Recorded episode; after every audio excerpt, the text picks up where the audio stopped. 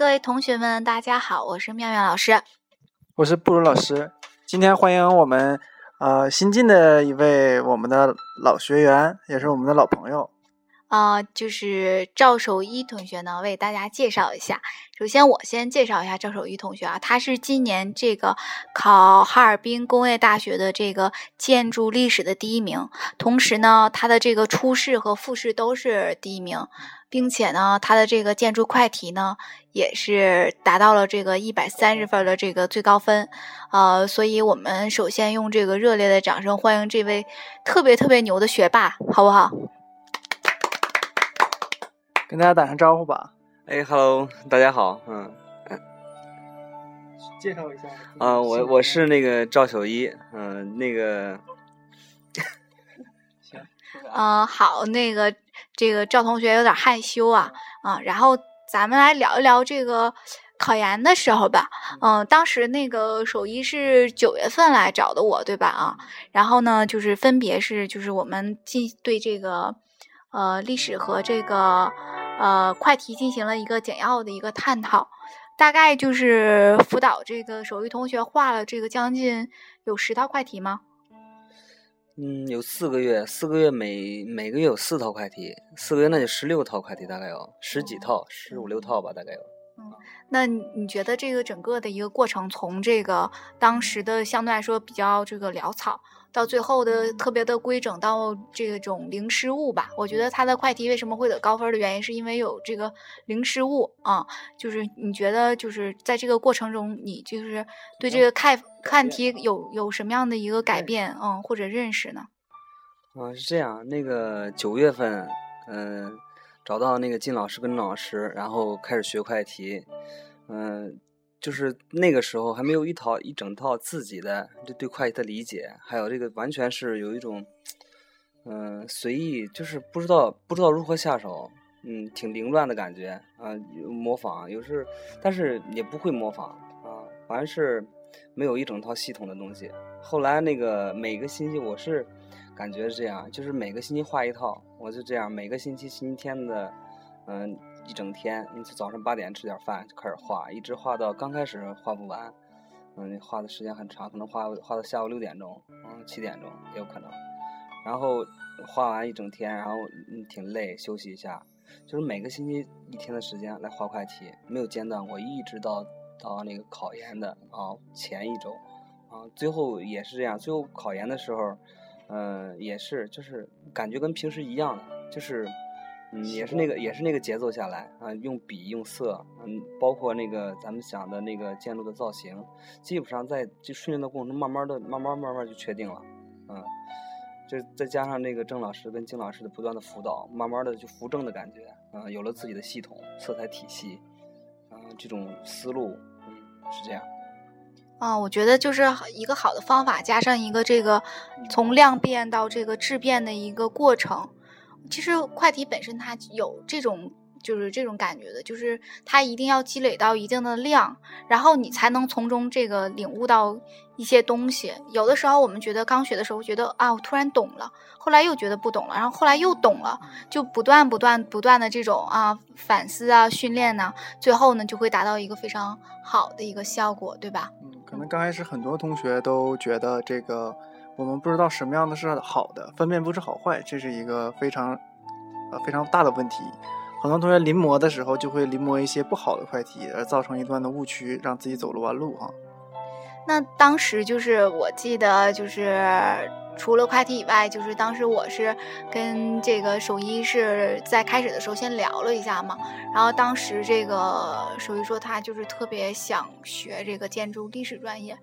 这个其实相对来说，在全国还是有一点冷门的哈。而且是一个男生，一般都喜欢设计方面哈。怎问问他是怎么想的？对，为什么毅然决然选择建筑历史你深爱的建筑历史呢？这个得说到这个大学时代。大学时代，我呢认认识到一个老师，那老师那个就传统文化啊，这就是有有深入的研究。嗯，后来我就就经常找老师聊天嘛，对我影影响很大。嗯，包括老子啊、孔子啊、啊孟子，就这种，嗯，就是影响很大。我也读过，啊，包括这个一些的嗯古典的东西、传统文化的东西，了解了一些。对史这方面哎，后来就发现这个，发现中国的这个文化呀，跟那个建筑也是一种文化，嗯，包括哲学都是相通的。对，你在建筑上看到非常多的那个你道家思想、儒家思想，嗯，实际上归根到底都是思想的文化的外延。对，嗯，所以说我就对中建史感兴感兴趣，所以就报历史方向，将来可能就希望能在历史方面对中国文化，嗯，有一种发扬的光大的感觉啊，是这样。本来我们现在中国的建筑现在已经被外国建筑师啊糟蹋的不像样儿，成为一个全世界的建筑实验场哈。我们本国家的东西可能延续性不会很强，地域性也会消失。所以说，我觉得这个建筑历史，而且尤其是中国的建筑历史，很值得这个去发扬和继承。是突然，我觉得就是中国的这个传统的建筑怎么有希望了呢？就是应该真的是多一些这样的人，对对。其实，嗯、就提起这个，我还是感触挺深的，因为我当时就是前一阵儿看的这个一些呃一些王树的一些书啊什么的，他就是强调的是这个天人合一这种，就是与自然的相结合。现在像这个中国这个高度的建筑的开发啊，然后呢对这个环境的破坏，我觉得这个真的是应该有一部分的人来反思这件事儿，然后来帮着宣传这件事儿，给大家一些足够的一个重视。所以我觉得其实，嗯、赵老师这个选的还是真的是不错的，因为他这种就是，呃，属于这个研究阶段，他自己知道他自己这个想要的是什么啊，所以他的这个研究生生活，我相信他也会非常的充实的啊。对，那话说回来了，就是那除了这科儿以外，就是强项嘛，就是建筑历史强项，建筑历史第一，咱也谈一谈你这个建筑历史是怎么复习的呢？嗯，对，首先得那个看书啊，看书那个资料，嗯，因为因为这个考研的资料，它指定的那个参考书啊，嗯、咱有咱们的教科书，还有那个嗯另外的那个辅啊辅辅助教材啊，实际上重要的是辅助教材，因为辅助教材是工大呃自己老师出的，嗯嗯，他会考重要的内容就是在里面出，你所以要反复的看几遍。首先，嗯，其次呢就是真题，嗯，你必须得有这个工，你得看过跟这个工大的这个历史方面的真题，嗯，然后你得梳理，嗯，梳理，然后按照年代年代也好，按照分类也好梳理下来，然后真题往往没有答案，还得自己总结答案。实际上总结答案的过程呢，就是你不断的。嗯，熟悉历史，然后总结历史的这种过程，嗯，然后你自己总结答案，然后，然后就是背诵，嗯，非常长时间的背诵。我记得，嗯，至少背了两个月，我想，嗯，从十月底、十一月、十二月份开始，就到一月份考试嘛，两个月，每天早上就是，都八点钟就开始学习的时候就开始背，嗯、因为因为那个快题每个星期画一套，英语呢我安排到晚上，啊、政治十月份压力还不还不很大，每天学习的时间一两个小时。嗯、我刚开始的时候从早上八点钟一直背到十二点钟，十一点半，嗯，吃饭，吃完饭之后，嗯、在教室里睡一会儿啊，半个小时，嗯、起来一点钟又去背，背到三点三四点。这哈尔滨这边的天晚晚的比较早，就到四点钟就看不见了，就是啊对暗对暗下来了，然后他就就看不见了，所以就回去了。就大概每天大概你说算六七个小时，五六个小时吧，起码就不断的背啊，就会很累，这样会很累。嗯，但是、嗯但是但是呢，历史我觉得你必须得背，你不背不行的啊。那有什么窍门吗？就是某些在背的时候，你抓到一些，就是之前可能嗯背有一些冤枉路，后期可能你突然发现有些东西是有捷捷径的。哦，刚开始我背啊，我就想就是记住一点是一点，记住一点是一点。后来发现太难了，就是你会忘的。后来那个金老师说呢，你背一遍一遍的背，一遍一遍背到五遍，大概就就可以。哎，我就后来我就试了，果然可以。就是你一遍背过了，你当场当时背过了啊、然后你就就翻过去就可以，然后再背下一个也背过了，翻过去。你过两天就是。你等你背完一遍的都那个，比方说唐代啊，唐代建筑，你背完唐代建筑之后，你有一个总结，你再背一遍，这样比较好。就是你别一直背它，一直背它，背背到滚瓜烂熟的背下一下一个，实际上你还是会忘。就是一遍一遍背，一遍一遍背，它会它会越来越熟，越来越熟。嗯，我实际上也没有背到所金老师所要求的那么五遍啊，然后只是背了三遍。我我想我背的也不是太熟啊。就是它是按照那个记忆曲线来进行反复的变数，是吧？但是就是我也是这个从事了这个建筑历史的教学已经将近四年的时间了。我对大家的小建议就是，其实你可以背中心词，就是你背关键词、背关键的句子，然后剩下的呢自由发挥。对对，是这样，是这样。那个就是批卷的时候，他是这个以这个关键词来。画的对，并不是说你要把它全篇的背下，就全篇背下来，老师还觉得你相对来说不会变通啊。是是是是这样，就是要点要点，你得抓要点。比方应县木塔，它有几个要点，然后你一个一个记上，记上之后，这要点记上，你话是你自己说的嘛，那你自己写上去就可以。就比如说举个小例子，就像刚才这个。手艺说的就是，你可以比如说这个整个一个塔呀，每个塔的平面是什么样的，立面是什么样的，呃，运用了哪种平面形式，啊，然后它的这个屋顶是重檐歇山顶啊，还是什么的，就是你你每一个你想的时候，就都把这五个五个。方面都想到了，一下子你就一下子就能挺联想起来，而且很多呢都是跟这个画相结合的，就图跟画一定要一起，就图跟说的东西一定要一起背，千万不要给它分开。嗯，对。但是去年的这个历史题还是相对来说比较难的，就是还是有点超纲的啊。嗯，但是就是希望大家还是复习的全面一些吧。我代代表这些考生问一个问题啊，假如说遇到了。这个你不会的，你怎么办？啊，不会的，就是我这刚才正正想说这个问题，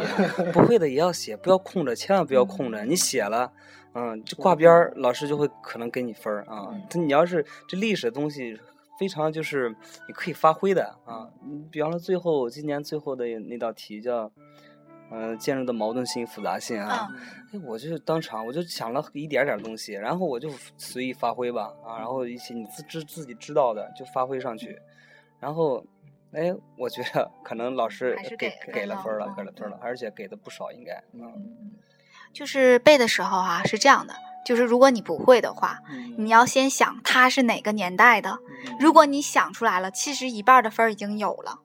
对对对，你就把那个年代的东西，或者是那个时期，或者是那个主义的东西往上安，其实它都具有一样的一个特点。啊，这种是一个，也是一个小窍门吧。对我觉得今天的这两个小窍门都特别好用，就是真的是太珍贵了啊。嗯，那就是，嗯，话说回来，就是，就是。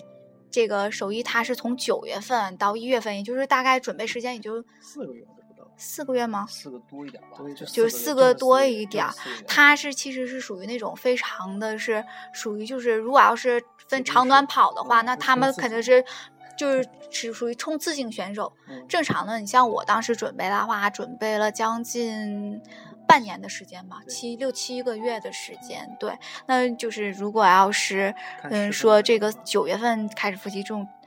短期的这种选手，你有没有什么一些好的建议？就是我的体会吧，我的体会最重要就是不要不要你不要心存侥幸，就是我休息两天玩两天，不要就是就是开始一直到最后，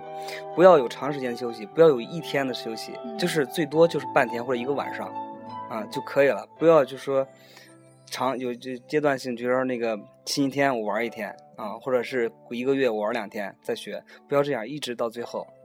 就是我记得我那时候是安排，就是每个星期就是星期天的晚上画一道快题之后，很累了，脑子也不转了，然后就就去看场电影，然后嗯洗个澡看场电影，就是作为放松嘛。第二天早上一醒来，哎，马上又开始了，就是一一周又开始了，一直到最后没有没有休息。就是这样啊，希望希望大家不要不要这个中间的放松，不要放松自己，一直到最后保持这种状态啊。就是九月份到十一月份，这个真的是考研复习的这个一个黄金期啊，也是很多长跑运动员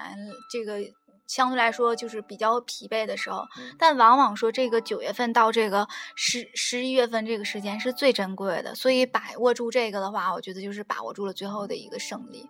嗯然后我觉得呢，就是复习阶段可能会有一些苦闷呐、还有一些坚持不住的时候，你是怎么办的？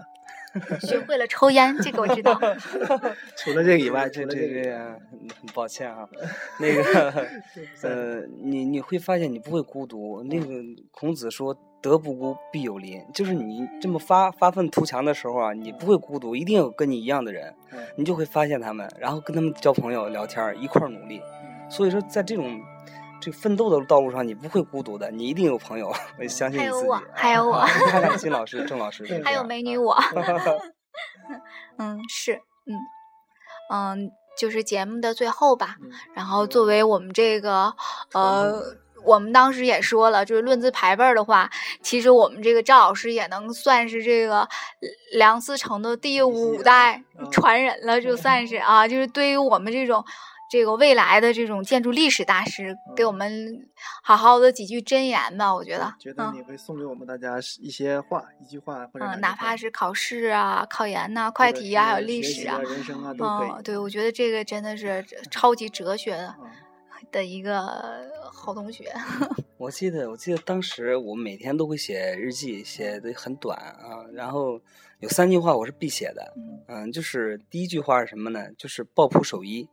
这是我慢慢的就形成自己一个人生的信条。嗯抱朴守一，抱朴什么意思？你肯吃苦，你不怕苦，嗯，朴素朴，不过不要紧。守一，守一就是简单，你你不要太多，欲望不能太多。你比方说你考研，你要考研，那你就就考研，然后别想又别想，就是考研的过程又想其他的东西，这不行。然后比方说画快题，那你一种风格，那你就画这种风格，你就不要再想其他的风格，就守住一个，是这个意思。然后，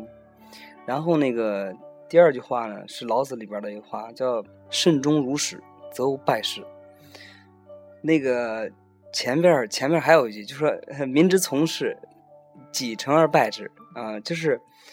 常常就是人做事情啊，往往就是这个到了快成功的时候，突然失败了。嗯为什么？怎么的？怎么办呢？就是慎终如始，就是你到最后的时候，一定要像开始一样谨慎啊，则无败事，就是不会失败。但是最后还还是有一句话，经常安慰自己，然后提醒自己，就是尽人事，以听天命。嗯，尽自己最大努力，具体到底能不能啊，或者如如因如人所愿啊，如自己所愿，嗯，还有天命，不要不要太强求，就是你尽自己努力就好了，问心无愧就可以了啊，是这样。